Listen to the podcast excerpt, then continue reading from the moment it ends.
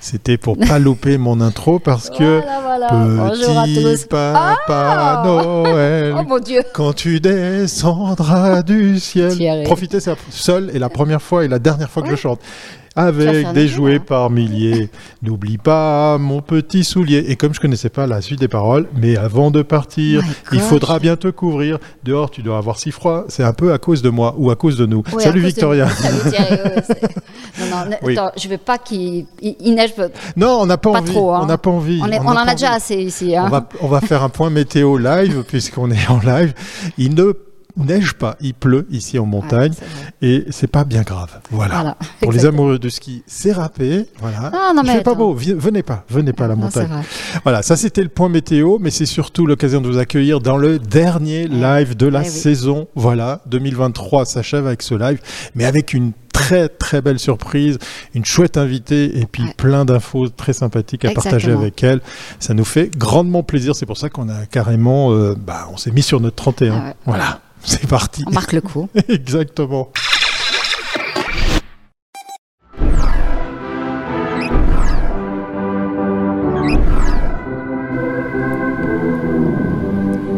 Effectivement, on marque le coup parce que ça, ça vaut la peine de le faire parce que notre invitée, elle vient pas les mains vides. Non, Victoria. absolument. Alors, le deuxième prix Planète Auster RSE a été remis euh, en novembre dernier euh, lors du meilleur du web. Donc, nous avons le plaisir aujourd'hui de recevoir Laurence de Tchéco, qui est la fondatrice de l'agence Blossom. Pour, et qui a remporté ce prix euh, pour son Ah. projet Impact Learning, qui a vraiment impressionné le jury. On aura l'occasion d'en parler. Et pour rappel, parce que Laurence a aussi une actualité avec nous, euh, avec un autre prix du, du meilleur d'eux, elle était, elle faisait partie des neuf femmes nominées pour la communicante de l'année lors du meilleur de la pub. Donc voilà. Bonjour Laurence, on est très content de t'avoir. Bienvenue à bord. Salut à tous les deux. Voilà. Allez, c'est parti pour euh, ben, partager toutes ces belles news ensemble, euh, tous les trois. Et c'est parti pour l'échange avec notre invité, euh, l'interview que tu vas mener, Victoria, avec Laurence. Alors avant de découvrir le projet, je recontextualise un petit peu. Donc c'est vrai que cette année, avec notre euh, sponsor Planète Auster, qui voulait vraiment nous soutenir, mais d'une Oui. manière, disons, euh, cohérente, amené quelque chose de nouveau. Assez pas juste- conséquente. Voilà. ouais. Ils sont venus, euh, on, on a, on a établi une- un, un- concept autour de la RSE. Et puis, lors du meilleur de la pub, alors on n'avait pas ouvert une catégorie, mais Non. on a choisi parmi les projets celui qui pouvait le plus rentrer dans ce, dans ce, dans- ce que nous attendions. Alors qu'au meilleur du web, là, on s'est dit, là, on démarre vraiment, on était prêt. Et là, on a ouvert une catégorie et c'est euh, l'agence Blossom qui l'a remporté. Alors, Laurence, avant qu'on en parle, je propose qu'on regarde euh, Oui. la vidéo de présentation et puis après, on La rentre dans le vidéo qui a été présentée à cette 13e édition du meilleur du web et qui a été un des éléments effectivement euh, euh, visibles durant cette soirée. On la partage avec vous. Exact.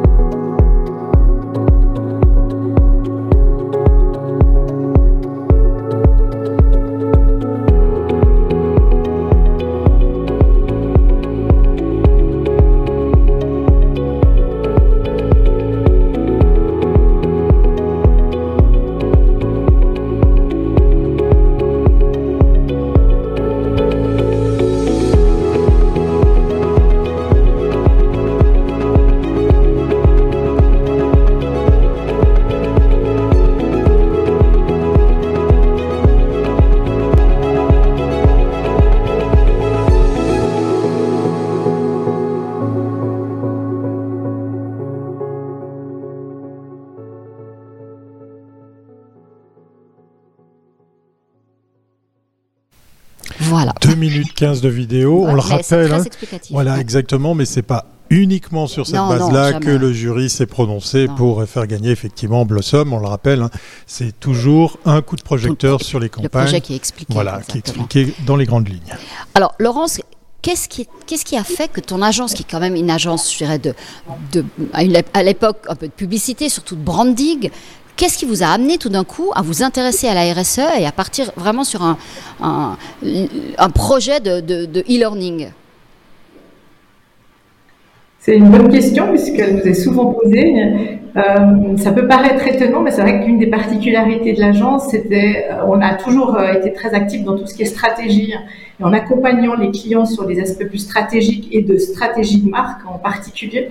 la notion de responsabilité était toujours au cœur des discussions. Et c'est vrai qu'on on a un peu creusé cette notion dans, un positionnement de marque, hein, quand on fait l'ADN de la société, la mission, la vision, les valeurs. Euh, on a été un petit peu regardé comme les, entreprises qui parlaient de durabilité, de responsabilité. Souvent, c'était ça manquait de fondement où les choses n'étaient pas assez claires de notre point de vue. Et puis, c'était un peu un point de départ. On s'est un, un peu interrogé. On a été euh, on a été voir ce que faisaient finalement les agences concurrentes, souvent en Europe, plutôt en France, puisque la France est beaucoup plus en avance que nous. Elle a une loi qui s'appelle d'ailleurs la loi Pacte, qui oblige les entreprises à intégrer la RSE euh, au sein de leur positionnement et de, de reporter sur le sujet. On s'est aperçu qu'il y avait quand même tout un écosystème du côté euh, français et dans les pays du Nord, puisque la notion de raison d'être aussi, de purpose, euh, euh, est assez répandue aussi aux États-Unis, dans certains pays du, du nord de l'Europe.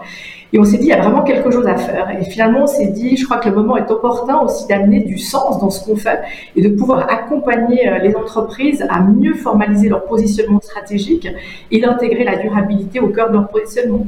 Et c'est à partir de là, finalement, l'idée n'était pas forcément très claire au départ. Hein. C'était aussi par conviction personnelle. Je pense tu arrives à un certain âge, on a envie de venir au travail et de donner beaucoup plus de sens à ce qu'on fait. Et je pense que voilà, moi j'ai pendant 30 ans euh, avec mes équipes euh, travaillé sur des projets peut-être un petit peu plus, euh, voilà. euh, commerciaux, ouais. Commerciaux, ouais, commerciaux, si on peut dire les choses ainsi. Et là, d'amener du sens et d'accompagner les entreprises à travailler sur les enjeux des RSE, c'était vraiment une porte ouverte. Alors par contre, voilà, c'est. Mais comment concrètement, comment, comment concrètement as, tu as pu monter ça? Je me rappelle, à une époque, tu m'avais appelé, tu m'avais dit j'ai créé un board, j'ai réuni des gens, des experts. Maintenant, on va travailler sur cette thématique. Mais euh, je veux dire, tu n'avais, vous n'aviez aucune connaissance sur le, la thématique RSE. Enfin, ou disons ce, alors, ce que tout le monde peut en avoir. Alors, des, plus des prédispositions personnelles. Je pense pas qu'on était des activistes, euh, mais au contraire, on a toujours un, un, intérêt à intégrer, je dirais, la durabilité dans ce qu'on faisait. On s'est toujours posé la question. D'ailleurs, euh, je, peux dire que même le leitmotiv de Blossom a toujours été donner du sens à ce qu'on fait, donner du sens dans l'idée de pérennité, le sens dans la longévité, pérennité euh, du sens aussi dans le, meaning, le sens, puis réveiller les sens avec une belle communication. Donc le sens fait partie de, de tout ce qu'on a toujours fait, euh, dans l'excellence également.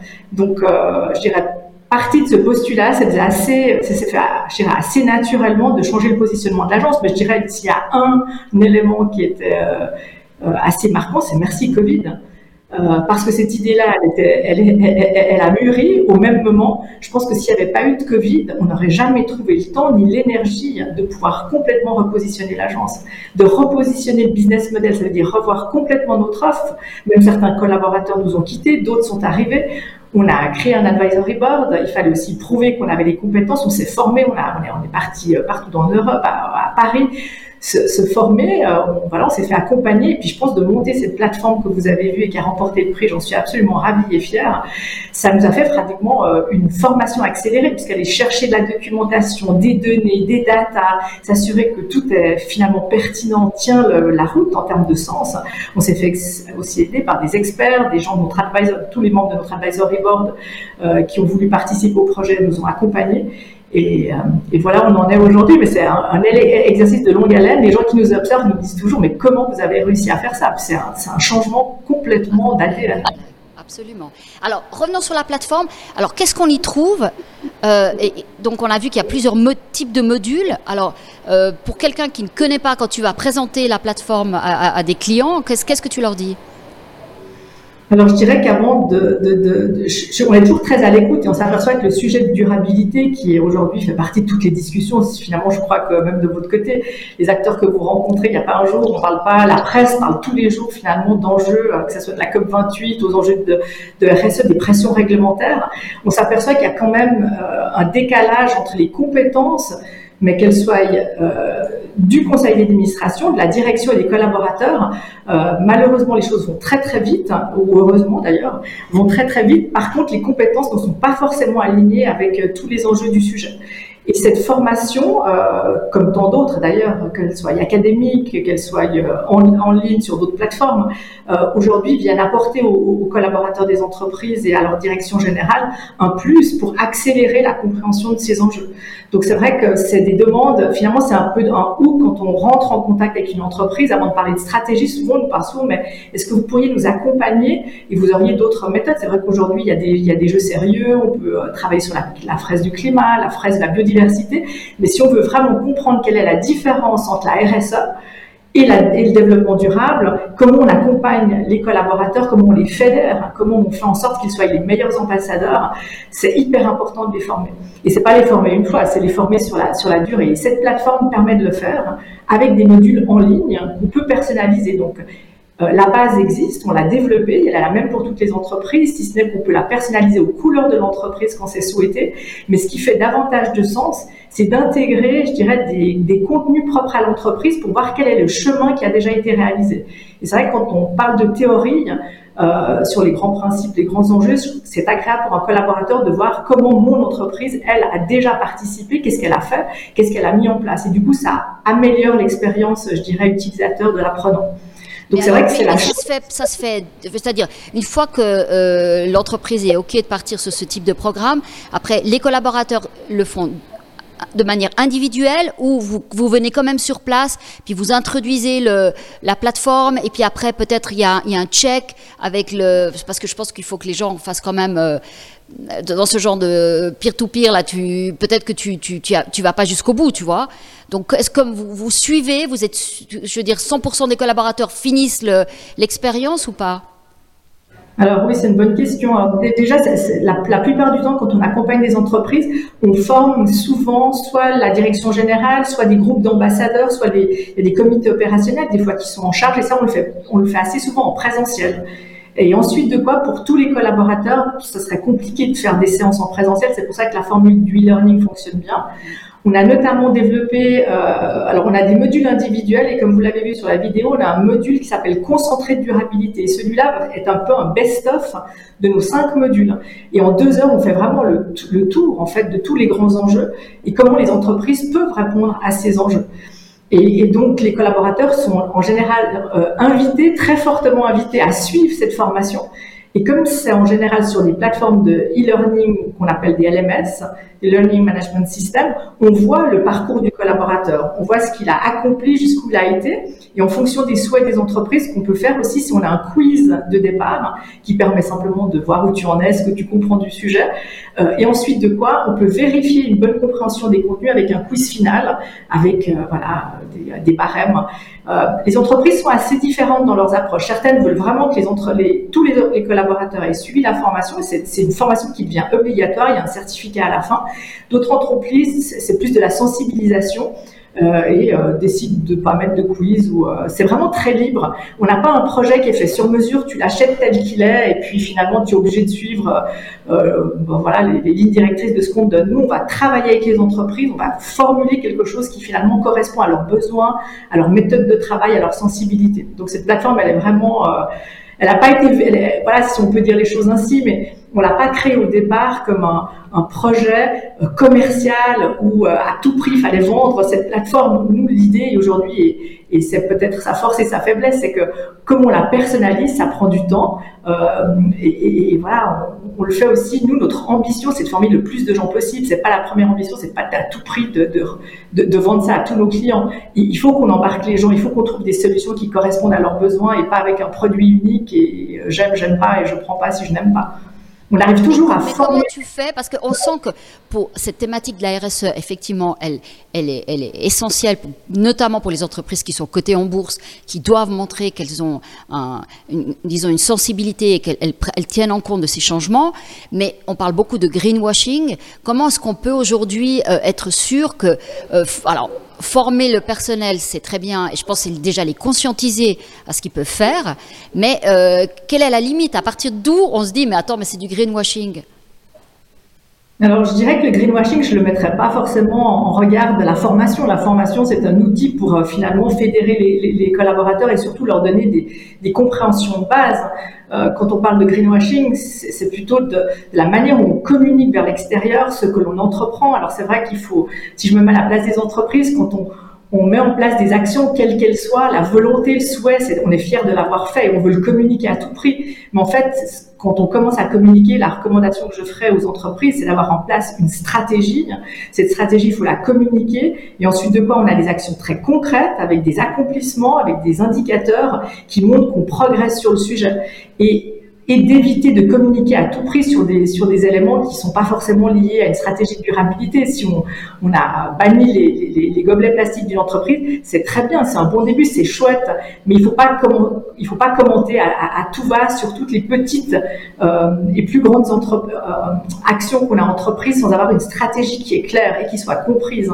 Euh, moi, j'ai très souvent eu le retour euh, on me dit les entreprises ne veulent pas communiquer sur ces points parce que justement elles ont peur qu'on les attaque de faire du greenwashing, disons à l'interne, d'essayer de. C'est parce qu'on a changé les gobelets en plastique, on a mis du papier. Et alors tout le monde est très très très aujourd'hui un peu low profile sur cette thématique.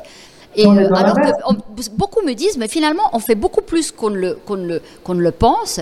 Et il y a vraiment une transformation au sein des entreprises. Est-ce que tu es d'accord avec ça? Oui, alors là, on, ressent, je pense qu'on est dans l'inverse, on fait du green hushing, hein, on veut justement pas communiquer, ce qui est contre-productif, puisque finalement, quand on fait les choses bien, il faut pouvoir l'exprimer, mais je pense qu'il faut encadrer ça, c'est comme dans tout. Quand on communique, il faut, que ça soit encadré, encapsulé. On a la stratégie de l'entreprise, la durabilité, on devrait en faire partie. Ensuite de quoi, on a des impacts, euh, et finalement, la durabilité, c'est d'activer euh, des actions pour répondre, euh, euh, je dirais, aux, aux, axes stratégiques où on a le plus d'impact et souvent des impacts négatifs. Ça n'empêche pas de communiquer sur ces impacts positifs. Hein. Donc, il faut encadrer ça dès qu'on est très à l'aise et que la stratégie est comprise euh, et, et, et, je dirais euh, appréhendé par tous, alors on va communiquer avec des outils de manière, euh, je dirais, stratégique. Il ne faut pas le faire de manière désorganisée, en lançant des idées à gauche et à droite, sans qu'on comprenne finalement si l'entreprise a vraiment fait un travail. Souvent, en, fait, souvent, c'est aussi les, les, les, les, je dirais, les énergies ou les, toutes ces initiatives viennent des collaborateurs. Et c'est vrai que souvent, bah, c'est difficile. Qu'ils soient formés oui, c'est souvent aussi difficile de convaincre euh, au sein de la direction générale. Alors, les grandes entreprises le font bien évidemment, parce que là, il y a des stratégies, il y a des obligations réglementaires, il y a du reporting extra-financier qui doit se faire. Mais le, le greenwashing aussi euh, peut arriver peut-être plus facilement dans les petites structures qui auraient tendance à vouloir communiquer euh, à gauche et à droite sur des petites actions un peu qui, qui, qui sont peut-être pas forcément cohérentes en oubliant de communiquer sur finalement c'est là où elles ont le plus d'impact. C'est là qu'on doit pouvoir amener des solutions. Qu'est-ce que notre business model impacte et comment fait-on pour, y, pour améliorer ces impacts? Alors, je vois que tu es totalement immergé dans cette thématique. Donc, est-ce que ça va avoir une incidence sur euh, ce qu'est Blossom aujourd'hui? Et puis, est-ce que, enfin, tu m'avais laissé entendre euh, que peut-être il y a des choses qui sont, qui sont à venir en 2024. Comment ça va transformer ton agence? Oui, alors, euh, alors je ne sais pas si c'est un scoop ou pas, on, en discute ah déjà depuis assez On profite, euh, Blossom fête ses 20 ans l'année prochaine, donc c'est un moment très euh, opportun finalement pour se poser des, questions stratégiques. Donc ce qu'on va commencer par faire, on va faire évoluer notre raison sociale. On n'a pas encore fait un choix définitif, mais on restera Blossom, mais on sera Blossom, on va plutôt tendre vers le cabinet de conseil. C'est vrai qu'aujourd'hui, nos mandats sont essentiellement orientés vers du, vers, du consulting et de l'accompagnement stratégique. Et là, il y a peu d'acteurs qui se positionnent aujourd'hui sur le sujet. Euh, c'est ce qu'on a toujours fait finalement, mais au niveau de la communication et au niveau de l'entreprise, là, on, va se focuser sur la durabilité. Puis bien évidemment, la porte est tout à fait ouverte pour changer et de logo, identité visuelle, site internet. On fait nos 20 ans, donc on va faire un bel événement. On va profiter de parler de, de durabilité avec euh, les membres de notre advisory board. Euh, et c'est un vrai changement. On change vraiment de on change de cassette. D'ailleurs, on continue à faire de la communication, mais que sur des sujets qui sont en lien avec la durabilité. Donc, euh, on s'est spécialisé aussi sur tout ce qui est reporting extra-financier, euh, euh, des rapports synthétiques, des fact-sheets, des vidéos pour présenter les sujets, avec bien évidemment une sensibilité de par nos connaissances sur des projets qui ont un lien avec la durabilité. et ça fait vraiment là, là vraiment l'ADN de l'agence. Et je crois qu'on peut dire qu'on est pratiquement les seuls à le faire avec cette double casquette de stratégie et de communication qui est liée. Bah, écoute, on se réjouit d'en savoir plus en 2024. Exactement, exactement. Je crois savoir que tu as à portée de main un objet en bois, pas loin. Montre-le-nous encore une fois. Voilà. On n'est pas peu fiers de partager ces images avec toi et avec euh, l'audience, puisqu'effectivement, tu tiens, voilà, tu tiens le premier cube euh, associé à un prix en tant que catégorie à part entière, puisqu'effectivement, ça y est. C'est des cubes dédiés. C'est hein, des cubes dédiés, voilà. il a une pas en plastique, cela. Voilà, il est assez lourd d'ailleurs, parce que c'est des vrais d'arbre. Voilà, exactement. et puis, et puis, il est équipé d'un QR code, puisque vous l'aurez compris, ce cube ben, va passer d'agence en agence. Donc tu as, toute une année pour profiter de, le mettre euh, en image, puisqu'effectivement, euh, ben, probablement novembre 2024, euh, avec la 14e édition du meilleur du web, ce prix ira chez une autre agence ou un autre cabinet de consulting, ah puisqu'effectivement Blossom nous réserve des surprises pour l'année prochaine. Alors à propos de surprises, ben, vous n'allez pas être en reste ah, toutes les deux. C'est parti. C'est la chronique de Thierry. Une chronique déguisée en quiz de Noël. Voilà. Ciel, ciel, Comme, comme euh, notre invité avait fait euh, euh, ben, usage de son couvre-chef sans qu'on lui demande quoi que ce soit, comme quoi on s'est trouvé tous les trois à avoir la même idée, bravo. On va aller dans un quiz de Noël, mais vous allez voir, il est un peu particulier comme quiz, puisqu'effectivement, il y a des questions un peu sur toutes sortes de sujets, vous allez comprendre pourquoi. Allez, première question que je vous pose à toutes les deux, lequel de ces trois ingrédients ne fait pas partie de la recette de la poutine québécoise. Alors, en premier, le gruyère, en second, les pommes de terre ou en troisième, la crème. Quel est l'élément qui ne fait pas partie de la poutine québécoise? Il y a un piège en plus. Le gruyère, les pommes de terre ou la ah crème Parce que tu vas dire le fromage euh, québécois là. Ah, est-ce oh, que, ça existe? Est-ce que ça existe le fromage québécois? J'adore le Québec, hein, qu'on soit bien d'accord. Je suis pas en train de. Salut Bruno.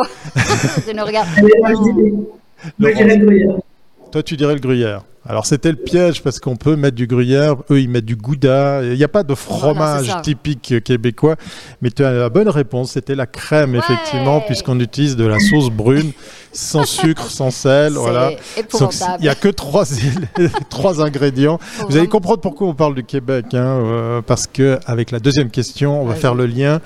En quelle année a été fondée la société Planète Auster Alors pour ceux qui nous écoutent, ils nous regardent, Planète Auster, c'est la société qui nous a permis, grâce effectivement à leur euh, contribution importante, de donner vie à ces prix RSE. Je dis ces prix puisqu'on a eu euh, le lancement à l'occasion du meilleur de la pub, mais ça y est, voilà, euh, Laurence de Tcheco ici vient remporter avec l'agence Blossom le premier cube associé à une catégorie à part entière, la catégorie RSE. Et donc, du coup, on va leur donner un peu de, de visibilité.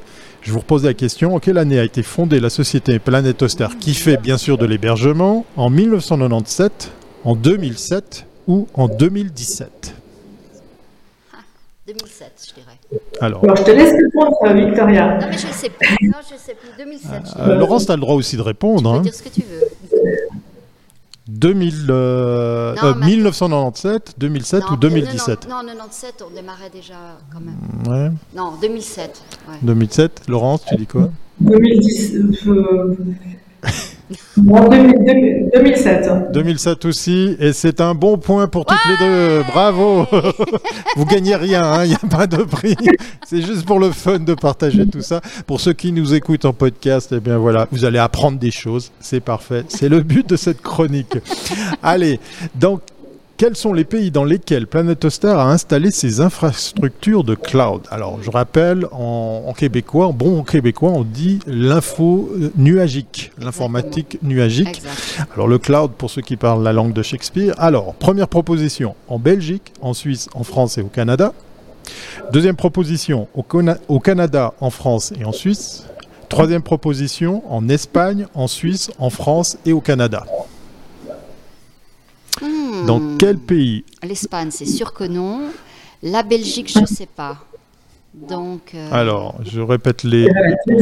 Première, première ou deuxième proposition. Alors, en premier, il y avait Belgique, Suisse, France et Canada. En deuxième, il y avait Canada, France et Suisse. Et en troisième, Espagne, Suisse, France et Canada. Bon, j'ai quand même la une. Toi, tu dis la une. La Belgique, la, Suisse, la France et et Canada. Et Laurence la deuxième.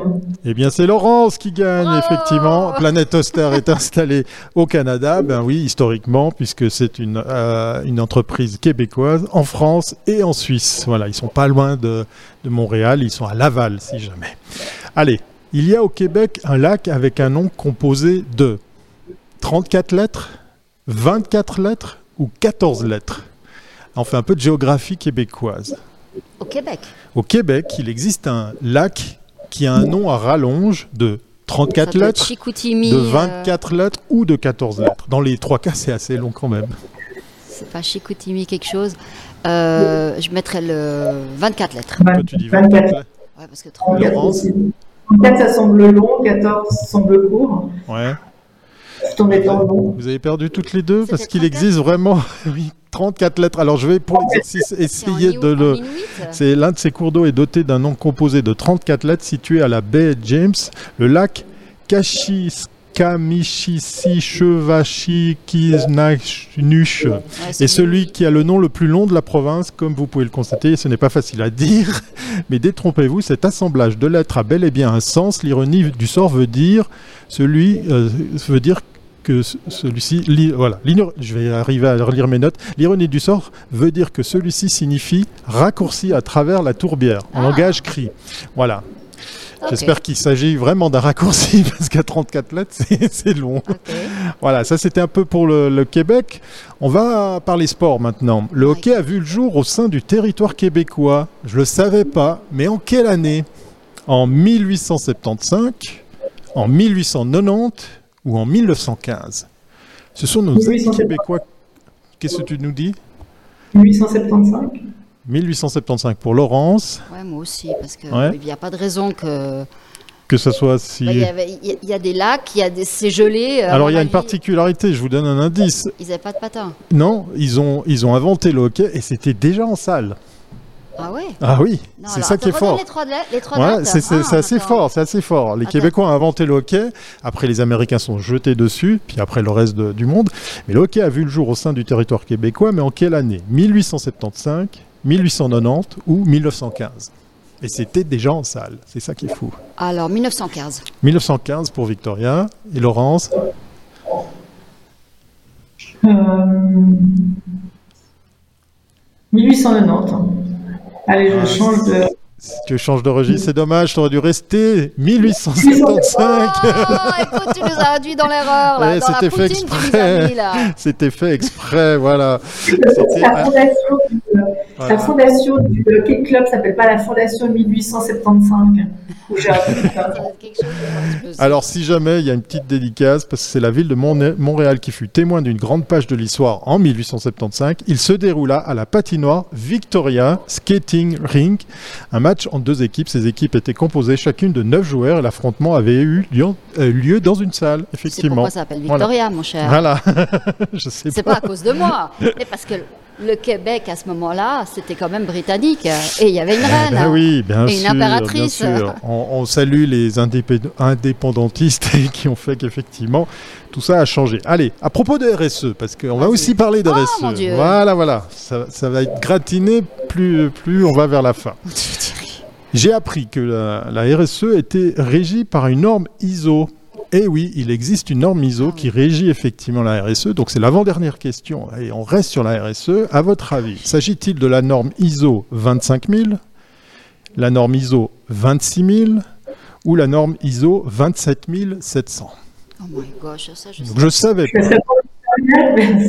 Elle n'est pas, ouais, elle est pas, elle est, c'est un référentiel Oui, qui permet de cadrer euh, voilà. La Les, les RSE. thématiques, ouais, exactement. Elle est non certifiante hein, et donc elle n'est pas aussi, euh, je dirais, Restrictive. restrictive ou, ou- ou- ou je dirais, euh, les, bah, les- les normes font peur en général et celle-ci est plutôt encadrante comme référentiel en termes de RSE. Alors je laisse répondre euh, Victoria parce que pour moi c'est. Alors, ISO 25000, ISO 26000 ou ISO 27500. Il faut savoir qu'il y en a beaucoup des ISO. hein, donc, Alors euh, 27 500. toi, tu dis Bah, 27500. j'ai aucune idée, franchement. Laurence, 26 000. 26 000. Toi, tu dis 26000. C'était la 25000. Voilà, vous Oh.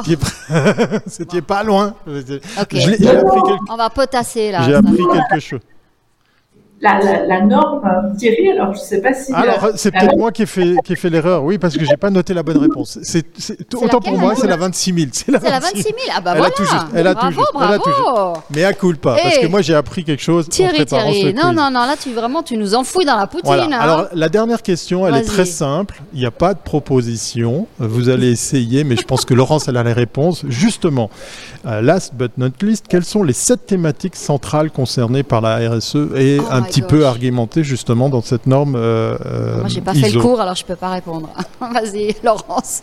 Ça sera l'occasion d'apprendre alors je vais vite les rechercher. puisque- Ouais, Alors ça c'est de la triche. Bon allez, je vous aide. Je vais vous les donner Allez. parce que c'est Noël, c'est cadeau. Ouais. Effectivement. Ah, Qu'on apprenne quelque chose. Voilà, les sept thématiques euh, concernées Voilà. par la on va commencer par la gouvernance. hein, Voilà, gouvernance. la gouvernance de l'organisation, les droits de l'homme, les voilà. relations et conditions de travail, l'environnement, bien évidemment, la loyauté des pratiques, les questions relatives aux consommateurs et, pour terminer, les communautés et le développement local. Voilà. J'espère qu'avec ce live... 36 sous Oui, oui, oui, après la liste est, est bien, bien plus longue. Voilà. Bon, nous avec euh, Commune Mag Live, on est RSE. Oui, à fond, à fond. à fond. Bon. Et puis, on a même fait le cadeau de vous offrir toutes ces informations, surtout euh, avec notre invité qui remporte ce premier cube meilleur du web spécial catégorie RSE. Encore bravo à toi, effectivement, euh, Laurence, et à toute l'agence qu'on va suivre de près, puisqu'effectivement, elle va changer euh, un petit peu de, ben, de, de fusil D'appellation, voilà. et fêter ses 20 ans l'année prochaine. Et puis, euh, Laurence va devenir aussi notre experte pour les prochains RSE, Bah pour les prix, de bah oui. manière à ce qu'on ait Ah bah soit, tiens. comme on a une experte, maintenant Ah. on la lâche plus Voilà. et elle nous aidera à justement constituer ce jury pour trouver les projets qui correspondent à cette thématique et qui soient vraiment des projets qui sont vraiment, euh, euh, disons, pas du greenwashing, mais qui soient vraiment, qui aillent vraiment dans cette, euh, dans, dans- dans cette volonté de transformer eh ben, les pratiques, parce que je pense que c'est important pour tous. Et euh, on salue, avant de te dire au revoir également, notre sponsor Planet Toaster, Exact. sans qui tout ça n'aurait pas pu Merci. voir le jour. Donc on compte, euh, on compte sur Blossom pour la communication qui va avec. Euh, le mot de la fin peut-être, en, en guise de cadeau de Noël ou de bons vœux. On t'écoute. Alors, ben, quoi de mieux que de recevoir un prix euh, en guise de cadeau de Noël? C'est génial, puisqu'en plus de ça, on n'en avait pas beaucoup eu à l'agence, et ce positionnement marqué par ce prix, en, à cette période de l'année, c'est- Ça passe bien. C'est juste idéal, c'est super. C'est super, et c'est franchement, on n'en a pas parlé, mais c'était un travail d'arrache-pied pour mettre en place tout ça Mhm. plusieurs années. Et c'est aussi grâce à toute l'équipe qui s'est engagée à mes côtés, parce que ça n'aurait pas été possible autrement. Donc, euh, fallait quand même le souligner. Bravo à tous. Parfait. Merci beaucoup Laurence. Merci, on va te souhaiter de très très belles fêtes de fin d'année. Et puis euh, vivement l'année prochaine pour les 20 ans de, de l'agence qui seront dignement fêtés. Allez, à très bientôt Laurence. Ciao.